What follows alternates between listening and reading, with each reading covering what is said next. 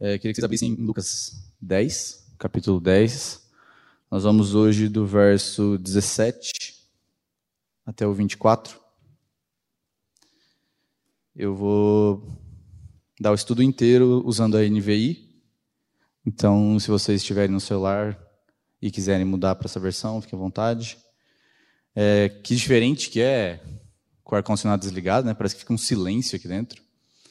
É... Vamos lá, então? Vamos ler o, texto inteiro e depois a gente começa. Os 72 voltaram alegres e disseram: Senhor, até os demônios se submetem a nós, em teu nome.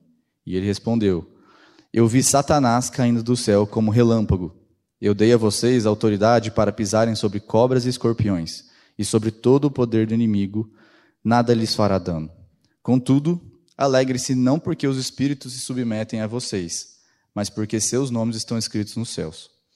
Naquela hora, Jesus, exultando no Espírito Santo, disse: Eu te louvo, Pai, Senhor do céu e da terra, porque escondeste essas coisas dos sábios e cultos e as revelaste aos pequeninos.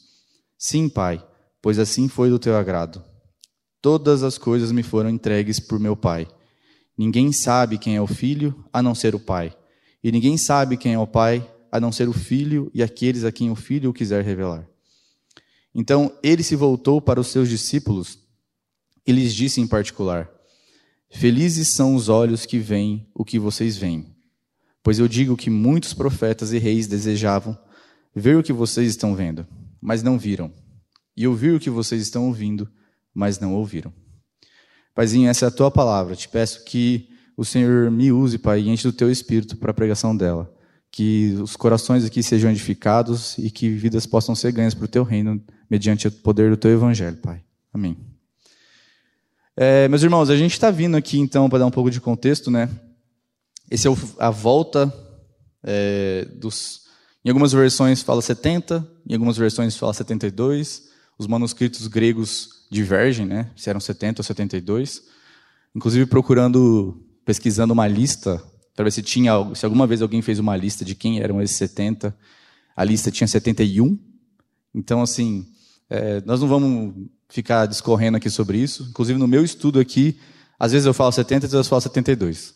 Então, porque de fato isso não é uma coisa tão importante aqui, né? Se os, vocês vão ver durante o texto.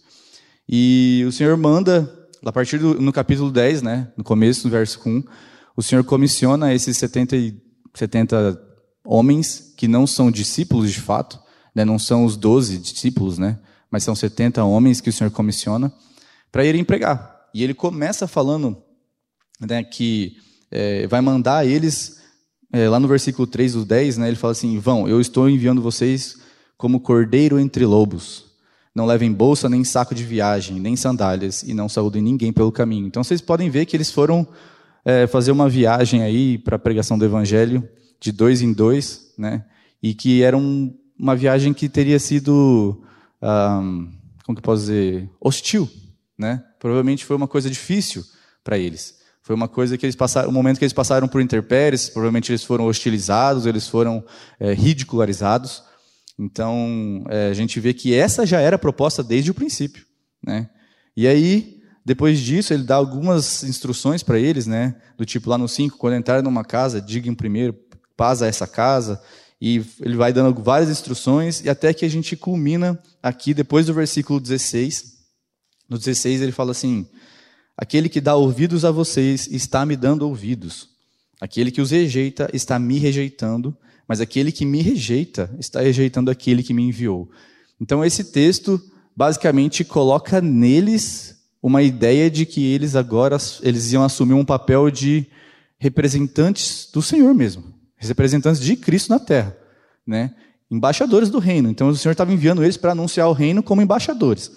E dito tudo isso, né, essa, esse contexto, a gente começa Agora, quando eles estão voltando já. Então, do 16 para o 17, não tem muita. Na verdade, não tem muita, não. Não tem nenhum, nenhum é, relato do, de como foi. Né? Não tem ali um momento onde ele fala, e foram, e partiram, e ficaram tanto tempo, nem nada. Né? Ele, eles logo vão e já estão voltando. Né? Você vê que a palavra não revela o que aconteceu de fato explicitamente lá. Mas esse retorno é muito interessante, né? Porque lá no 17, vamos ler junto, eles começam falando assim: Os 72 voltaram alegres e disseram. Então, eu queria parar aqui já, né? Então, é, para vocês terem ideia, dentre os nomes, e eu procurei em vários lugares, né, em várias fontes, e todas elas confirmaram, por exemplo, que Lucas provavelmente estava no meio desses 70, que Estevão estava no meio desses 70, que Filemão estava no meio desses 70. Então, assim, a gente vê que eram homens de fato tementes ao Senhor. Né? Eram homens de fato que estavam dispostos a não agirem como aqueles homens lá que a gente viu no capítulo 9. Né? No capítulo 9, lá no final, ele fala assim: é, foi o estudo que a gente teve no dia do Lualto, que o Pedro deu algumas semanas atrás. Ele vai falar lá no final assim: é, Jesus respondeu: As raposas têm suas tocas e as aves do céu têm seus ninhos. Lá no 58, né? Mas o filho do homem não tem onde repousar a cabeça. E a outro disse: Siga-me. Mas o homem respondeu: Senhor, deixa-me primeiro sepultar meu pai. E Jesus lhe disse: Deixe que os mortos sepultem os seus próprios mortos. Então a gente vê pessoas que não estavam com foco e prioridade no ministério. Mas esses homens aqui, esses 70, eles estavam com o coração no lugar certo. Né? Então, quando a gente vê que eles voltam alegres, a gente fala: Meu, os caras foram colocados para sair numa viagem para pregar o evangelho. Jesus fala para eles irem sem sandália, sem mala, com vestido de qualquer jeito, não parar para conversar com ninguém, ou seja, não é para você fazer amigo, não é para você fazer uma viagem social, não é para você ser, fazer uma viagem confortável, não é turismo, né? Então, e eles voltam alegres. Você vê que isso já é um contrassenso por si só. Né? Assim, teoricamente, a gente pensa, Jesus estava mandando eles para uma viagem que, para o mundo, é uma derrota anunciada. É como se fosse aquele submarino que afundou esses dias atrás. Né? A gente vê que é, tem tudo para dar errado, mas o Senhor sustenta. Né? Então, é, dito tudo isso aqui, agora a gente vê o Senhor falando assim, né? É, o motivo da alegria deles, que é esse, na verdade, é o cerne do nosso estudo. Por que, que os, eles voltaram alegres? E aí eles pegam e falam assim: é, Senhor, até os demônios se submetem a nós em teu nome.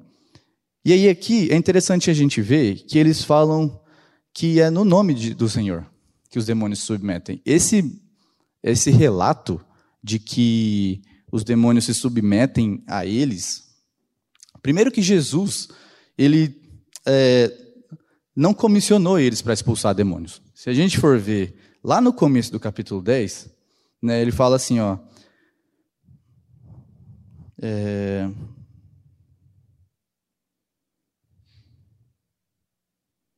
na verdade, no começo do capítulo 9, que é onde ele manda os, os discípulos dele, ele fala. Deixa eu achar aqui o 9.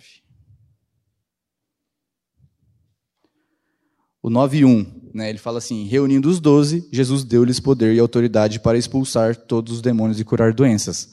Esses são os doze, no capítulo 9, em outro momento.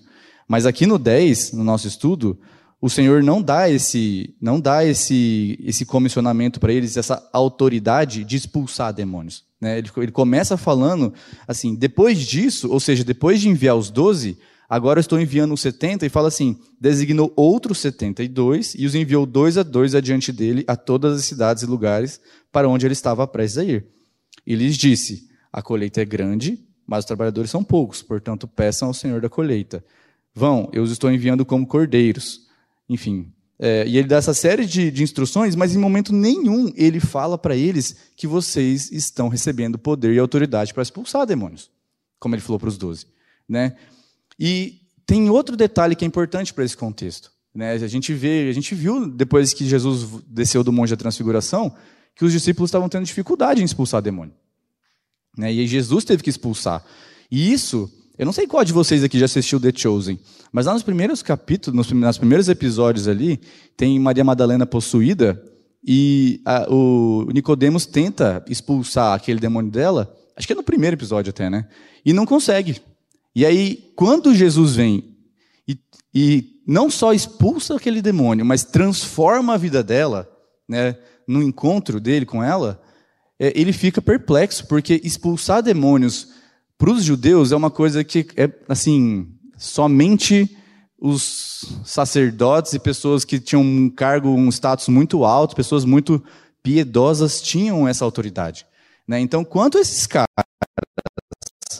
esses 72, vão, sem Jesus dar essa ordem, ou falar que eles têm essa autoridade, sem eles terem, é, serem homens de status, afinal de contas, eles foram sem sandália. Né? Eles foram, assim, provavelmente mulambos andando por aí. E ele, e diferente de Nicodemos, né, que gente, se alguém assistiu pode ver que tem toda aquela parafernália. Ele chega com incenso, chega com toda aquela coisa acontecendo ali para expulsar o demônio, aquele, ritual. E eles falam que os demônios obedeciam ele, eles, né, submetem a eles pelo nome de Jesus e mais nada. Isso para eles é motivo de grande, é, de, de ficar maravilhado mesmo, né, porque o nome de Jesus tem essa autoridade.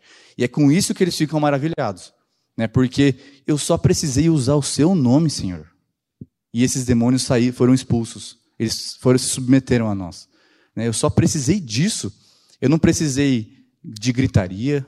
Eu não precisei de é, um monte de equipamento, vários objetos é, sacramentais, várias vestimentas e palavras bonitas. Eu usei o nome do Senhor e foi suficiente. E eles ficam pasmos com isso, né? Então, eu queria ler com vocês aqui Filipenses 2, de 9 a 11. Por isso Deus o exaltou à mais alta posição e lhe deu o nome que está acima de todo nome, para que ao nome de Jesus se dobre todo o joelho, nos céus, na terra e debaixo da terra, e toda língua confesse que Jesus Cristo é o Senhor, para a glória de Deus Pai. E agora eu quero ler com vocês, e esse é um texto um tanto quanto grande, mas que eu, é, eu acho importante para a gente entender esse motivo de alegria deles, né? que está lá em Atos capítulo 3. Nós vamos ler do 1 até o 16. Vamos lá, galera, presta atenção. O texto é um, quanto, é um tanto quanto extenso, mas para dar uma resumida para vocês, é uma passagem que Pedro e João é, curam um paralítico, usando o nome do Senhor, e os, é, os fariseus, que são aqueles homens que são do, é, do, do, templo ali, eles ficam perplexos e querem, inclusive prendem Pedro e João porque eles curaram. E aí Pedro e João ficam de cara, porque como assim vocês estão me prendendo porque eu estou fazendo uma coisa boa para alguém, né? Então, agora vamos ler e presta atenção, vamos lá, junto comigo. 1. Certo dia, Pedro e João estavam subindo ao templo, na hora da oração, às três horas da tarde. Estava sendo levado para a porta do templo, chamada Formosa, um aleijado de nascença, que ali era colocado todos os dias para pedir esmolas aos que entravam no templo. Vendo que Pedro e João iam entrar no pátio do templo, o mendigo aqui, né, pediu-lhes esmola. E Pedro e João olharam bem para ele, e então Pedro disse: Olhe para nós. O homem olhou para eles com atenção, esperando receber deles alguma coisa. Disse Pedro: Não tenho prata nem ouro mas o que tenho, isso lhe dou. Em nome de Jesus Cristo, o Nazareno, ande. Segurando-o pela mão direita, ajudou-o a levantar. E imediatamente os pés e tornozelos do homem ficaram firmes. Então, vocês começam a imaginar aqui, criando musculatura de fato, né, nesse cara. E de, e de um salto pôs-se em pé e começou a andar. Depois entrou com eles no pátio do templo, andando, saltando e louvando a Deus. Quando todo o povo o viu andando e louvando a Deus, reconheceu que ele era o mesmo homem que costumava mendigar sentado à porta do templo chamada Formosa. Todos ficaram perplexos e muito admirados com o que havia acontecido. Apegando-se o um mendigo a Pedro e João, todo o povo ficou maravilhado e correu até eles, ao lugar chamado Pórtico de Salomão. Vendo isso, Pedro lhes disse: Israelitas, por que isso os surpreende? Por que vocês estão olhando para nós como se tivéssemos feito esse homem andar por nosso próprio poder ou piedade? O Deus de Abraão, de Isaac e Jacó, o Deus dos nossos antepassados, glorificou o seu servo Jesus, a quem vocês entregaram para ser morto e negaram perante Pilatos, embora ele tivesse decidido soltá-lo. Vocês negaram publicamente o santo e justo e pediram que fosse libertado um assassino. Vocês mataram o autor da vida mas Deus o ressuscitou dos mortos. E nós somos testemunhas disso. E aí o 16. Pela fé no nome de Jesus, aí aqui Na NVI é interessante que ele coloca ali, ó, o nome com letra maiúscula. O nome curou esse homem que vocês veem e conhecem. A fé que vem por meio dele lhe deu a saúde perfeita, como todos podem ver. Então aqui, isso já é depois, tá? Isso é bem depois do que, do que a gente está lendo aqui em Lucas. Mas vocês podem ver que até ali, depois disso, ainda o nome do Senhor Jesus causa espanto por, pelo poder que ele tem. Porque não é, é uma coisa que eu tenho que usar uma série de palavras ou uma série de, de esquemas, mas é o nome do Senhor que tem poder mesmo. E aí, é, dito isso, né, Jesus não disse a eles que eles expulsariam o demônio como ele disse aos doze, mas eles estavam alegres porque os demônios tinham submetido eles pelo nome. Né? E aí, vamos voltar aqui para o texto. Né? Diante disso tudo, a gente consegue entender a alegria deles. Mas a alegria deles, mesmo assim, o Senhor repreende eles pela alegria deles estarem repousando no, lugar errado. Né? E aí o Senhor responde a eles, no 18, né? E ele respondeu: Eu vi Satanás caindo do céu como um relâmpago. Mas o que, que isso quer dizer, né? Então, quando Jesus afirma que ele viu Satanás caindo do céu como relâmpago, ele quer dizer que ele viu durante a missão deles, enquanto eles estavam em missão, cada um para um lado, a distância tem, a gente não tem certeza quão longe eles andaram, né? Mas enquanto eles estavam lá, ele viu durante isso Satanás sendo derrotado. Sendo derrotado por quê?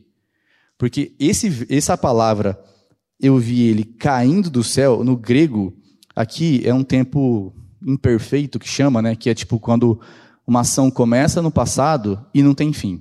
Não quer dizer que ele caiu, mas ele caía. Então, enquanto vocês estavam em missão, o Satanás caía do céu. É como se o reino do, do, o reino do mal fosse sendo derrotado, enquanto o reino do Senhor fosse sendo anunciado. Né? Porque eles estavam anunciando a chegada do reino, que é isso que o Senhor comissionou eles a fazerem, né? o, Satanás caía do céu. Né? O reino ia sendo derrotado. Ele ia vendo as potestades sendo derrotadas e sendo esmagadas pelo nome dele. Né? Então, é isso que essa frase aqui quer dizer. É, os demônios estavam sendo postos em fuga diante do nome, que é sobre todo o nome que a gente leu, diante do reino que era chegado e anunciado pelos escolhidos do Senhor. Então, vamos ler aqui o 19. E eu dei a vocês autoridade para pisarem sobre cobras e escorpiões, e sobre todo o poder do inimigo. Nada lhes fará dano. Então, é, essa afirmação dele, do Senhor, é uma preparação para a próxima, né? Mas ele está reafirmando o poder que ele outorgou a eles lá no começo.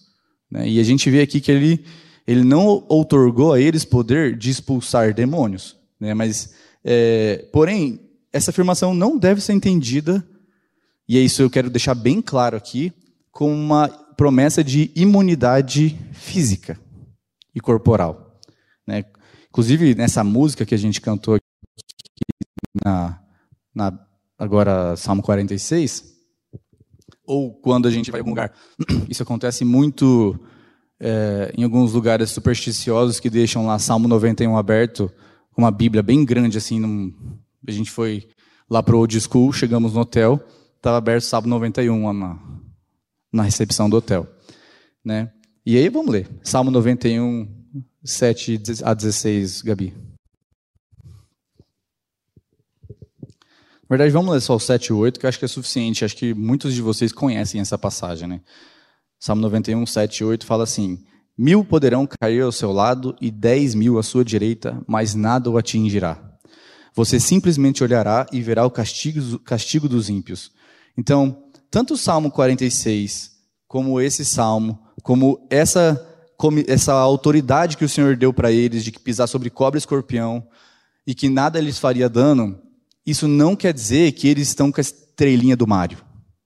Né? Isso não quer dizer que eles estão é, imunes a qualquer coisa. Eu vou pular na frente de um trem desgovernado e o Senhor vai explodir esse trem, porque aqui ele falou que nada me aconteceria. Afinal de contas, 10 mil vão cair, eu não. Isso aqui está dizendo que nós nada pode tirar a nossa salvação. O que isso aqui está dizendo é que no âmbito espiritual e na vida eterna, nada pode nos atingir. Porque nós sabemos, pela própria palavra, que os, é, os homens de fé foram crucificados de ponta cabeça, foram cerrados ao meio, João Batista foi decapitado e o próprio Salvador foi crucificado. Então, a, a promessa não é que nós não seremos atingidos fisicamente. A promessa não é que nós não vamos ser é, feridos de nenhuma forma é, que vá doer, ou que o Senhor vai nos livrar de todo mal e que nós vamos viver uma vida mimados aqui. A promessa é que a nossa salvação nunca pode ser tocada. Essa é, é a autoridade que o Senhor dá. E de que Ele vai estar conosco, mesmo que seja em meio às provações. Mesmo que seja dentro de uma prisão. Mesmo que seja sendo perseguidos. Mesmo que seja em qualquer situação difícil que a gente estiver passando. O que ele está falando aqui é: eu sou soberano, e eu estou no controle, e eu estou cuidando da sua salvação e sua, da sua história. Eu estou nesse controle. Né? Então, é, eu queria deixar isso claro, porque em nenhum momento a palavra garante que nós não seremos feridos. Né? Inclusive, ela fala o contrário, né? ela fala que nós vamos ser perseguidos. Tá? É, e aí, agora, seguindo né, para por continuação, que ele, ele prepara isso para essa próxima afirmação, que é no, no versículo 20, ele fala assim, e esse versículo para mim é maravilhoso, ele fala: Contudo, ou seja, mas, entretanto, né, alegrem-se não porque os espíritos se submetem a vocês, mas porque seus nomes estão escritos nos céus. Então aqui tem um contraste muito grande da alegria proposta. Né? É, a alegria eterna e a alegria permanente. É uma alegria que não pode ser tirada de nós. É a alegria que eu, eu li aqui na, na abertura do culto, né? que é a alegria da nossa salvação. É, ao contrário do que alegrou esses homens, que era momentâneo e terreno, por mais que fosse alguma coisa espiritual e legítima, né? afinal de contas, pô, eu fui é, anunciar o reino, os espíritos se submeteram ao nome do Senhor, que eu estou seguindo esse Senhor, que eu sou discípulo desse Senhor, ou seja, fiz uma escolha certa, né? Estou seguindo o cara que está ganhando aqui, e que, nossa, lógico que eu fiquei feliz, mas o Senhor vem e fala: vocês estão se alegrando com pouco. Vocês estão se alegrando pelo motivo errado. Vocês estão se alegrando com coisas que são passageiras. Que importa se vocês submeteram os demônios, se vocês performaram, curaram um cara e etc. Isso é motivo de alegria? Beleza, é. De fato é. Mas a alegria que ele esperava ouvir quando eles voltassem não era essa. Porque eles chegam para o Senhor e a alegria deles é essa que eles entregam para Ele. Eles entregam para o Senhor: Senhor, nós estamos alegria, alegres por esse motivo. Porque os demônios se submeteram a nós e não porque de fato, nosso nome está no livro da vida. Né? Que ele fala aqui no, no, no versículo 20. Então, eu queria ler com vocês João 10, 27 e 30, que ele vai falar sobre é, a nossa motivo real da nossa alegria, né? que, a gente, que, que o Senhor queria trazer à mente deles. Né? João 10, 27 a 30, ele fala: As minhas ovelhas ouvem a minha voz. Eu as conheço e elas me seguem. E eu lhes dou a vida eterna. Elas jamais perecerão. Ninguém as poderá arrancar da minha mão. Meu Pai, que as deu para mim, é maior do que todos, e ninguém as pode arrancar da mão do meu Pai. Eu e meu Pai somos um. E eu também quero ler com vocês, para complementar esse raciocínio, Romanos 8, 35 a 39 que é o, foi o tema do nosso acampamento retrasado.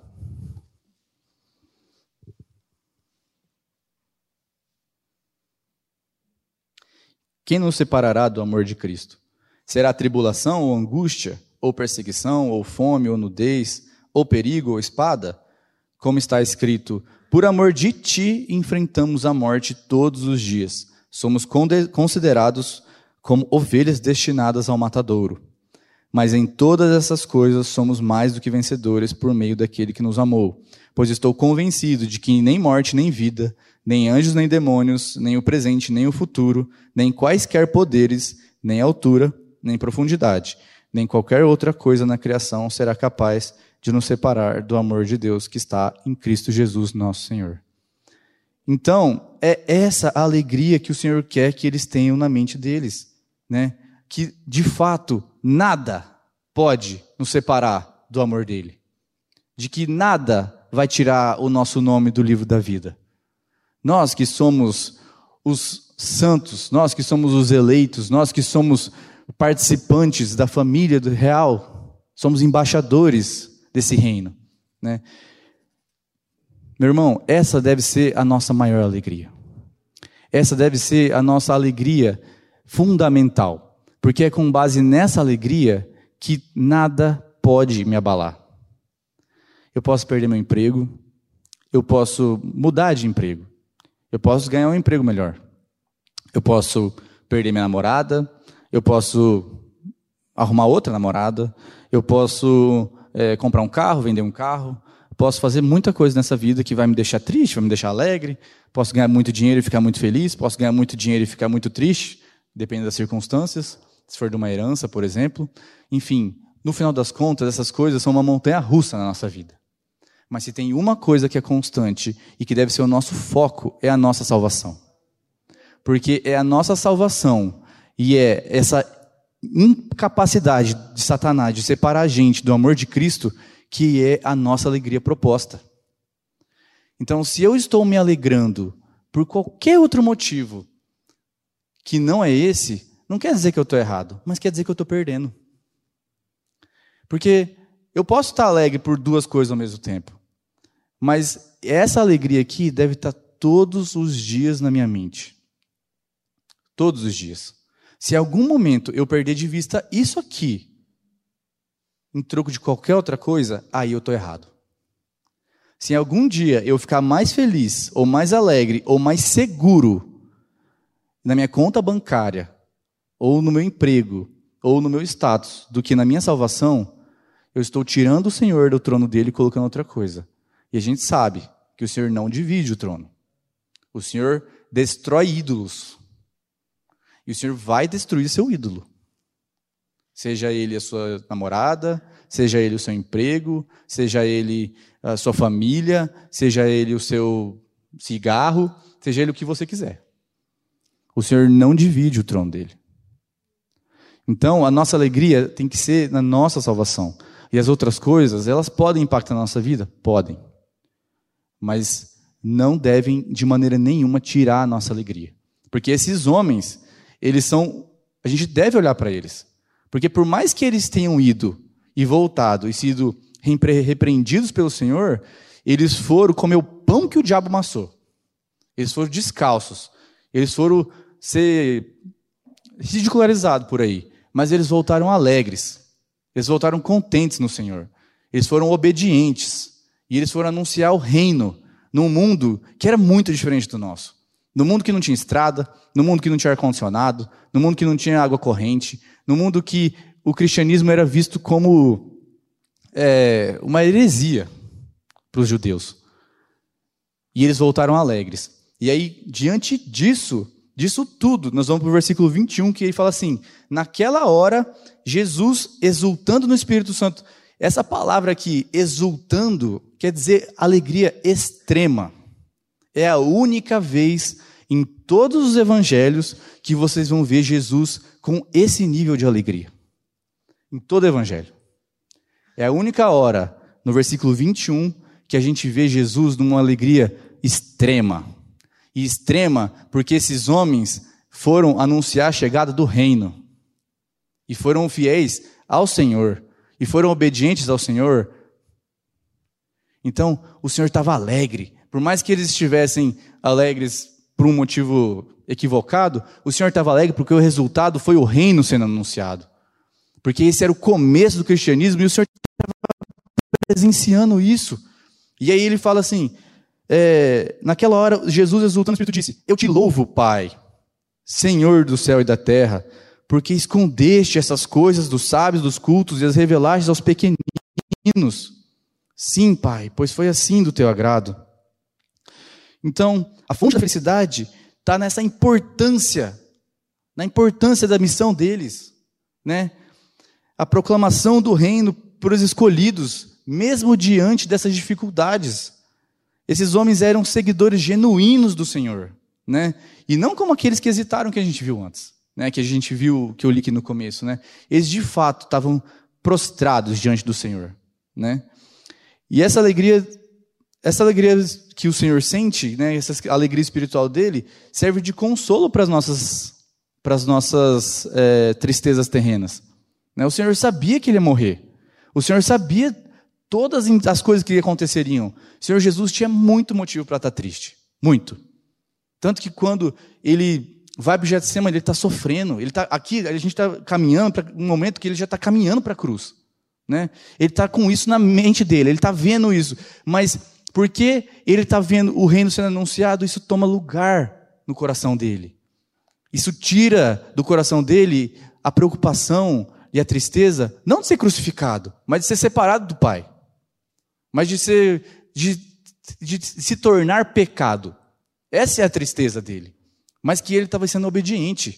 Não quer dizer que ele estava hesitando. Não quer dizer que ele estava pensando, ah, não sei se eu vou não, hein? Mas quer dizer que ele tem motivo para estar triste. Mas ainda assim, esse é o momento mais alegre do ministério dele. Que ele vê homens dispostos a passar por qualquer coisa para que o reino fosse proclamado. Então, a gente tem que olhar para isso, como isso impacta na nossa vida. Né? Como que essa alegria na nossa salvação, da proclamação do reino, de eu olhar para um irmão e ver um irmão confessando o Senhor Jesus e ficar alegre com isso, como que isso me consola?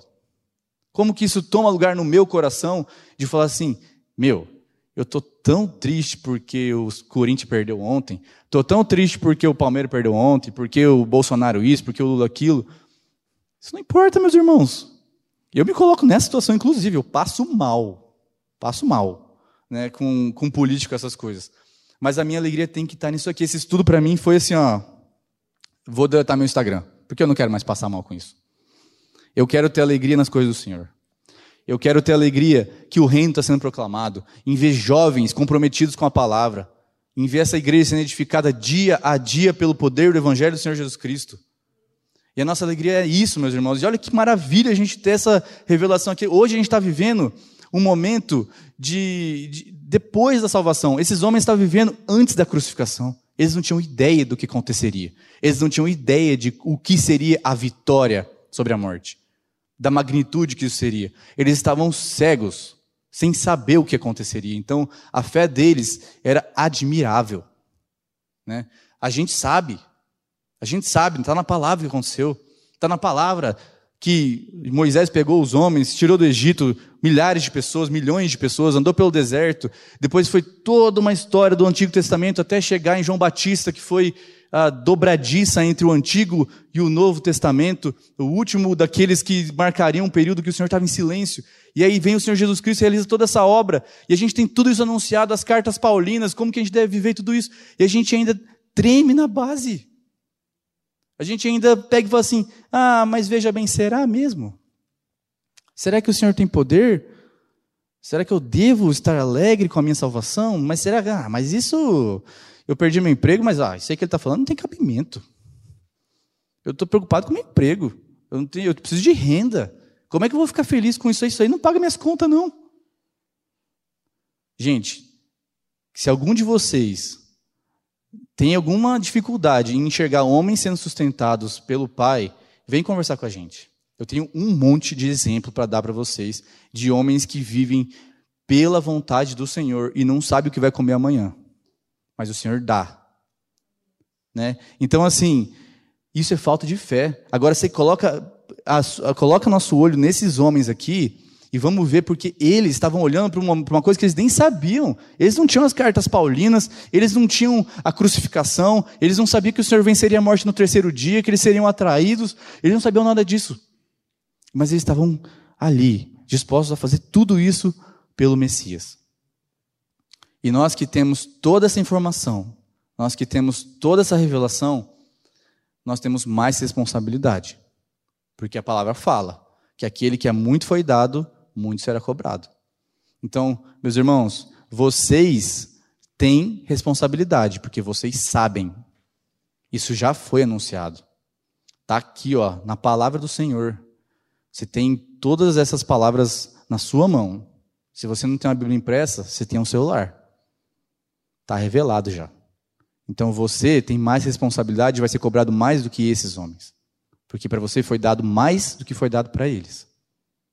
Vocês têm mais conhecimento e mais é, doutrina e mais é, condição de prosperar a proclamação do reino do que esses homens tinham. Mas mesmo assim eles foram até o fim. Né? Então vamos agora é, falar sobre o 21, porque eu falei tudo isso e não falei nada sobre o 21. É, no 21 aqui o, o Senhor fala assim, naquela hora Jesus muito feliz fala, eu te louvo Pai, Senhor do céu e da terra, porque escondeste essas coisas dos sábios. Que maravilha, que ele está alegre por, ele está alegre por isso, mas ao mesmo tempo ele está alegre porque o Senhor não escolheu revelar essas coisas para os homens que são cultos. Não escolheu revelar essas coisas para os homens que têm dinheiro. Veja bem, vou pegar uma elite aqui, cortar na classe A, pessoas que têm um PhD, pessoas que têm um doutorado, que são letrados, fazer uma coisa muito difícil de ser explicada. Né? Quando Nicodemos chega para conversar com Jesus, por exemplo, ele não entende o que Jesus está falando. Quando Jesus fala para ele que ele precisa nascer de novo, para ele isso é tipo Quê? Como assim? E ele era, naquela época, o topo da cadeia alimentar. Mas essas coisas são discernidas pelo Espírito Santo. Glória a Deus por isso. Porque o Senhor escolhe os seus, não importa se você é rico, se você é pobre, se você sabe ler, não sabe ler, se você nasceu num país, nasceu no outro, fala inglês, fala se você fala persa, o Senhor escolhe os seus e revela pelo poder do seu espírito isso para gente. Então o Senhor está feliz porque o Senhor está usando a loucura da pregação para a revelação do Evangelho dele. O Senhor não está usando as coisas, a sabedoria humana. O Senhor não está usando conhecimentos filosóficos ou doutrinas filosóficas dos gregos para tentar explicar como que a salvação se dá. O Senhor está usando uma loucura que é: vão vocês sem nada, descalços, sem uma veste que identifique vocês como sacerdotes, sem palavras é, difíceis, sem nada. Só vão anunciar que é chegado o reino de Deus. Que o meu espírito vai fazer. Porque no reino do Senhor não importa nada de, você, de quem você é. Importa que você não seja nada. E que o Senhor seja tudo. Então é isso que é a loucura que Jesus está falando aqui. Eu queria ler com vocês aqui 1 Coríntios. 1 Coríntios 1, do 18 ao 31. Pois a mensagem da cruz é loucura para os que estão perecendo, mas para nós que estamos sendo salvos é o poder de Deus. Pois está escrito: Eu destruirei a sabedoria dos sábios e rejeitarei a inteligência dos inteligentes. Onde está o sábio? Onde está o erudito? Onde está o questionador dessa era? Acaso não tornou Deus louca a sabedoria desse mundo? Visto que na sabedoria de Deus o mundo não o conheceu por meio da sabedoria humana. Agradou a Deus salvar aqueles que creem por meio da loucura da pregação. Os judeus pedem sinais milagrosos e os gregos procuram sabedoria. Nós, porém, pregamos Cristo crucificado, o qual, de fato, é escândalo para os judeus e loucura para os gentios. Mas para os que foram chamados, tanto judeus como gregos, Cristo é o poder de Deus e a sabedoria de Deus. Porque a loucura de Deus é mais sábia do que a sabedoria humana, e a fraqueza de Deus é mais forte que a força do homem. Irmãos, pense no que vocês eram quando foram chamados. Poucos eram sábios, segundo os padrões humanos. Poucos eram poderosos. Poucos eram de nobre nascimento. Mas Deus escolheu o que para o mundo é loucura para envergonhar os sábios, e escolheu o que para o, o, que para o mundo é fraqueza para envergonhar o que é forte. Ele escolheu o que para o mundo é insignificante, desprezado e o que nada é, para reduzir a nada o que é, a fim de que ninguém se vanglorie diante dele. É, porém, por iniciativa dele que vocês estão em Cristo Jesus, o qual se tornou sabedoria de Deus para nós, isso é, justiça, santidade e redenção, para que, como está escrito, quem se gloriar, glorice no Senhor. Então, esse texto deixa muito claro isso que o Senhor está tá exultando aqui. Né? Ele está exultando de que Deus escondeu a revelação de Cristo da sabedoria humana. Deus se esconde dos justos e dos arrogantes. Mas Deus se revela para os indignos e para os injustos, para os pequeninos, como ele fala aqui. Né? Os pequeninos são aqueles que creram na loucura do Evangelho, que creram naquilo que é loucura e vergonha para os sábios. Né? Então, que maravilha isso! porque eu não sou digno. Eu jamais seria digno. Eu jamais seria um cara é, que estaria no topo da, da, da sociedade. Mas o Senhor me escolheu. O Senhor me deu discernimento, porque aprove a Ele isso. E é essa que é a loucura do Evangelho. A loucura do Evangelho é de que nada que nós damos valor importa para o Senhor. A loucura do Evangelho é de que um homem que era o Messias foi humilhado, foi servo, lavou pé, foi cuspido, morreu em silêncio. Mas a vitória dele veio na ressurreição. E é esse que essa é a diferença do Senhor. Que ele venceu a morte, ele é o único que venceu a morte. Ele é o único que tem que demonstra amor por pessoas que não merecem. Qualquer outra religião que vocês pegarem aí, qualquer outro Deus, entre aspas, que vocês pegarem aí, é um tirano. Ele não, ele demanda é, coisas que as pessoas não conseguem atingir. Ele demanda que você seja alguma coisa. Mas esse Deus, que é o único Deus, venceu a morte. Então, meus irmãos, o Senhor está se regozijando no Senhor por causa desse plano redentivo, né? Então, vamos seguir aqui para o 22. E aí ele fala, continua orando ao Senhor, falando, todas as coisas me foram entregues por meu Pai. Ninguém sabe quem é o Filho, a não ser o Pai. E ninguém sabe quem é o Pai, a não ser o Filho. E aqueles a quem o Filho quiser revelar. Então ele começa falando que todas as coisas me foram entregues por meio do meu Pai. Jesus aqui não está falando o nosso Pai. Vocês podem ver aqui que Jesus não fala nosso Pai. Né? Ele não está falando para eles, olha, veja bem, o nosso Pai, até então, o Senhor não morreu ainda na cruz. Nós não fomos reconciliados. Né? Inclusive, o Senhor Jesus, em momento nenhum, fala nosso Pai. O único momento que ele fala é no Pai Nosso que estás nos céus, e ele está ensinando as pessoas como elas devem orar. Ele não está falando para elas assim, ó, é assim que nós oramos. É como vocês devem orar. Pai Nosso que estás nos céus. Então Jesus fala, meu Pai, porque o Senhor, e isso é uma revelação por si só, né? Porque o Senhor vai contando a história dele e falando que ele fala, se não me engano, 56 vezes que o Senhor é pai dele no evangelho. Isso para os judeus é uma afronta gigantesca. É um cara que é humilhado, é um cara que não veio num berço esplêndido, que não veio num cavalo branco alado, né, para anunciar que o reino para é, libertar o povo dos romanos. E ainda assim ele fala que ele é filho de Deus. Esse cara é louco. Né? E aí ele fala, meu pai. Por que, que ele vai falar meu pai aqui? Ele está falando de uma filiação divina que nós não compartilhamos. Né? Algum de vocês aqui é o unigênito de Deus?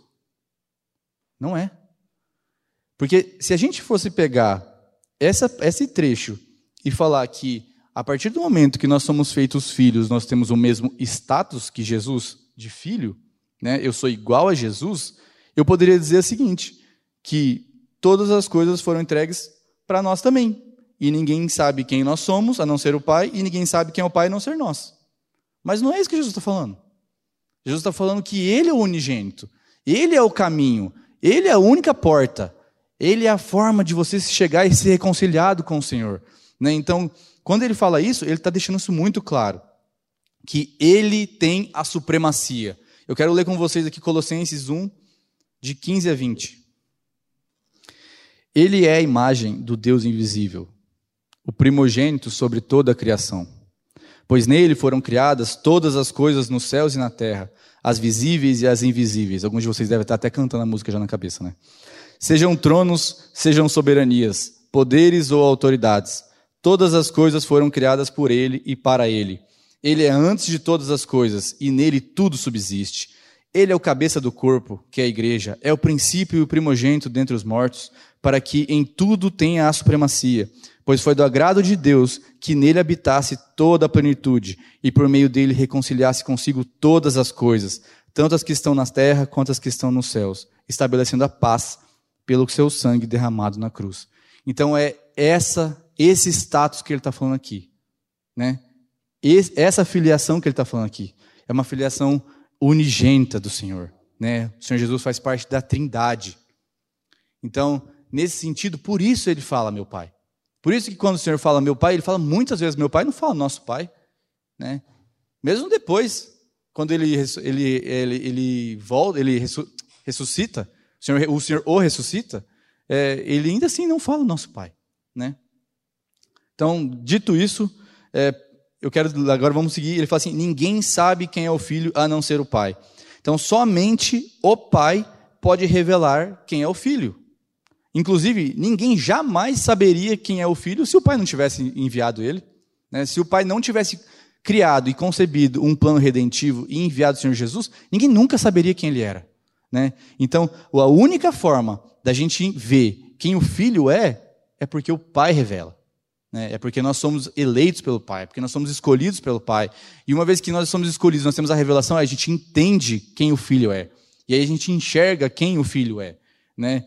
Quero ler com vocês Mateus 16, 17, que fala assim: Respondeu Jesus: Feliz é você, Simão, filho de Jonas, porque isso não foi revelado a você por carne ou sangue, mas por meu Pai que estás nos céus. Então, isso aqui vem de, logo depois que, que Pedro fala para Jesus pergunta: "Quem estão dizendo que eu sou?" E aí ele fala assim: "Eu digo que tu és o Cristo, ungido de Deus". E ele fala, e aí Jesus pega e responde isso para ele: "Porque isso não foi revelado a você por carne ou sangue, mas por meu Pai". Então é o Pai que revelou a Pedro quem o filho é, né? E João 6:44, eu vou ler aqui rapidinho, fala assim: "Ninguém pode vir a mim se o Pai que me enviou não o atrair, e aí eu o ressuscitarei no último dia". Então, são dois textos que o Senhor fala a mesma coisa que ele está falando aqui. Ninguém pode vir até o filho se o pai não levar ele até o filho. E aí, seguindo aqui, ele vai falar depois disso, né? E ninguém sabe quem é o pai, lá no, no 22 ainda, né? E ninguém sabe quem é o pai, a não ser o filho e aqueles a quem o filho quiser revelar. Então, eu vou ler com vocês João 1, 18. Fala assim: Ninguém jamais viu a Deus, mas o Deus unigênito, que está junto do Pai, o tornou conhecido. Quem é o Deus unigênito? É o Senhor Jesus Cristo. Né? Então, quando ele fala aqui que ninguém jamais viu a Deus, mas Jesus, que está junto do Pai, o tornou conhecido, denota isso que o Senhor acabou de falar. Ninguém sabe quem é o Pai, a não ser o Filho e aqueles a quem o Filho quiser revelar. Né, quando você olha para Cristo, você vê o Pai. Ele falou isso. O próprio Senhor Jesus falou isso. Quem quiser ver o Pai, olhe para mim. Né? E aí, João 14, 6 e 7 fala assim: Respondeu Jesus: Eu sou o caminho, a verdade e a vida, ninguém vem ao Pai a não ser por mim. Se vocês realmente me conhecessem, conheceriam também o Pai. Então, aqui ele está dizendo novamente isso: que se você quiser conhecer o Pai, você precisa conhecer o Filho. Você precisa passar pelo Filho. Porque foi o Filho, foi o Senhor Jesus, na cruz, quando ele morreu, quando ele ressuscitou, nos atraindo em tudo isso. Foi nisso que ele reconciliou a gente com o Senhor. E é só por ele. É por isso que ele é chamado de a porta. Por isso que ele é chamado do caminho. Porque sem ele não existe relacionamento com o Senhor. O Senhor não aceita pessoas não aceita comunhão com pessoas que não passaram pelo sangue de Jesus na cruz. Se você não conhece o Senhor Jesus Cristo e você chega diante do Pai, o Senhor não tem relacionamento com você. Não tem. Você não é filho dele. Para ele, ele te enxerga como um pecado. Ele te enxerga como um injusto. Ele te enxerga como alguém que vai ser enviado para o inferno assim que der. Mas o Senhor Jesus Cristo transforma isso. Ele nos purifica de uma vez por todas. Ele pagou o preço. A ira do Senhor não mais vai recair sobre nós. Então, se você está buscando o Pai, busca o Filho. É por meio dele que você chega no Pai. Tá? Então, essa, essa alegação do Senhor Jesus aqui é maravilhosa para entender isso. Maravilhosa. Porque isso, principalmente aqui, quando a gente não tinha as cartas paulinas, quando eles estavam nessa período ainda, isso era muito abstrato. Isso não tinha cabimento para eles. Eles até então tinham um sacerdote que falava com Deus. Eu cometi um pecado, levava lá uma ovelha, pagava meus pecados, colocava a mão lá e tal, e beleza, entendeu? Somebody love. Mas agora não. Agora nós temos livre acesso ao Pai. Que maravilha isso, meus irmãos. A gente poder se achegar ao Senhor livremente, sem depender de outra pessoa ou de qualquer outra coisa, porque o preço já foi pago. Então, que afirmação importante na descrição da cristologia, né? Vamos lá para o 23, então. E aí, seguindo. Então, ele se voltou para os seus. Então, a gente vê que os, os 70 chegaram, né, ou 72, chegaram diante de Jesus, alegres, porque eles tinham expulsado demônios, né, aquela coisa toda. O Senhor fala para eles que eles tinham estar alegres pelo fato deles terem sido salvos, né, pelo fato do, do nome deles é, estarem no livro da vida. E aí ele pega e ora ao Senhor, exulta ao Senhor, alegre por tudo isso.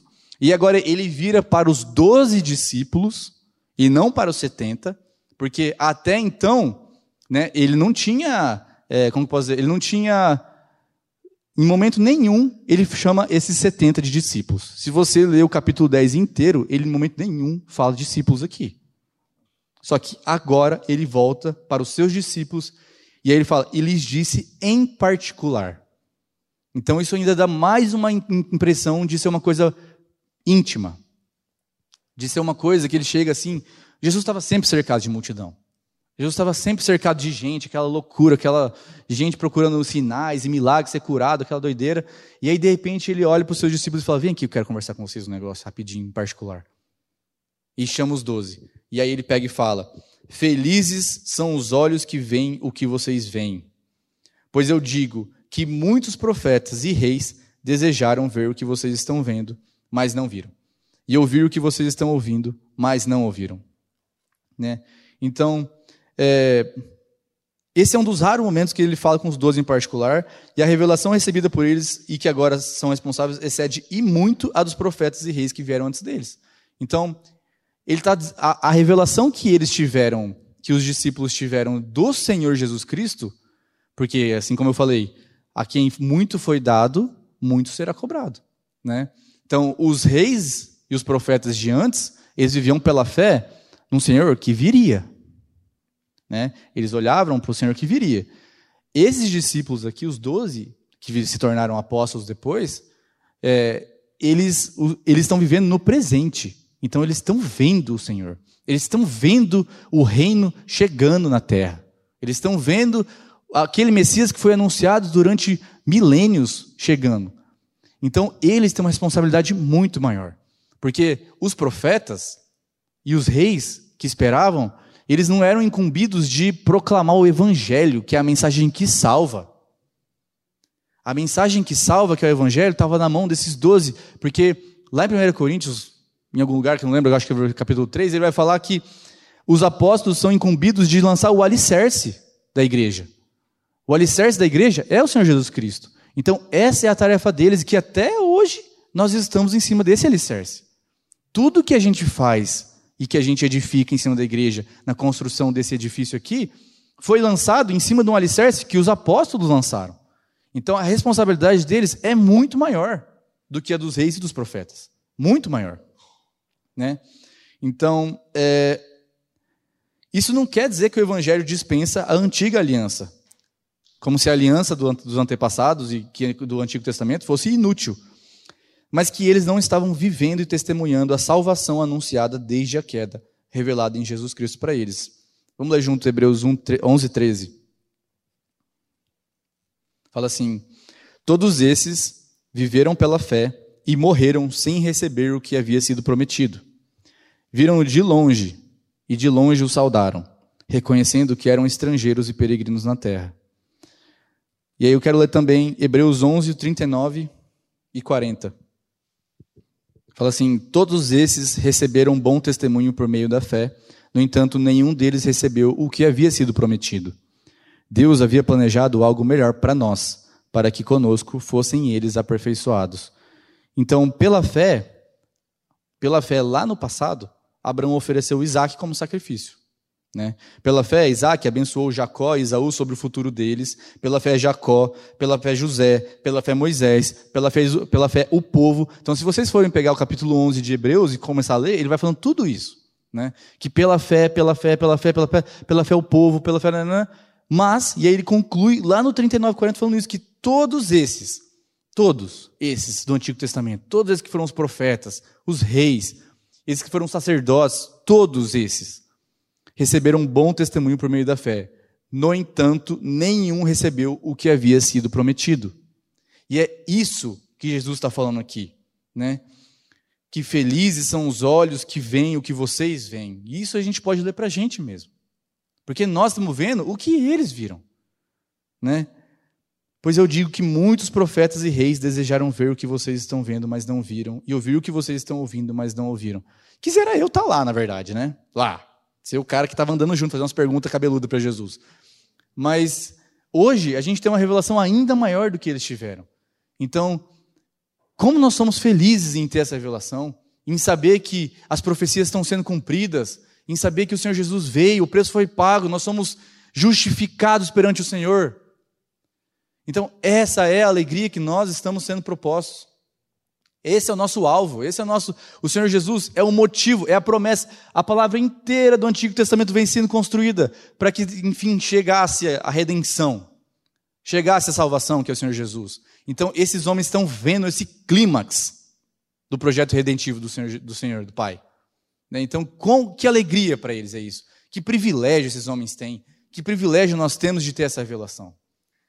Meu irmão, se você ainda não tem convicção, se você ainda não conhece o Senhor Jesus, peça ao Senhor revelação. Confesse o Senhor Jesus diante de Deus, para que você, a sua vida seja transformada. O Senhor Jesus é o único que pode salvar. A nossa vida não é isso aqui. A nossa vida não é esse corpo. A nossa vida é feita para passar com o Senhor Deus no reino dos céus. Isso aqui é um momento temporário. O Evangelho está aí. A boa nova está aqui. É de graça. Não depende de você. Não depende de ser bonzinho. Não depende de você não mentir. O Evangelho está de graça na cruz. Basta você crer e confessar o Senhor Jesus como seu Senhor e Salvador. Se algum de vocês tem essa dúvida no coração, se algum de vocês não sabe o que isso significa, mas está incomodado, eu te peço, meu irmão, que você me procure ou procure algum irmão aqui que possa explicar isso mas que você, no final das contas, você confesse o Senhor Jesus como seu Senhor. Porque naquela cruz ele pagou o preço.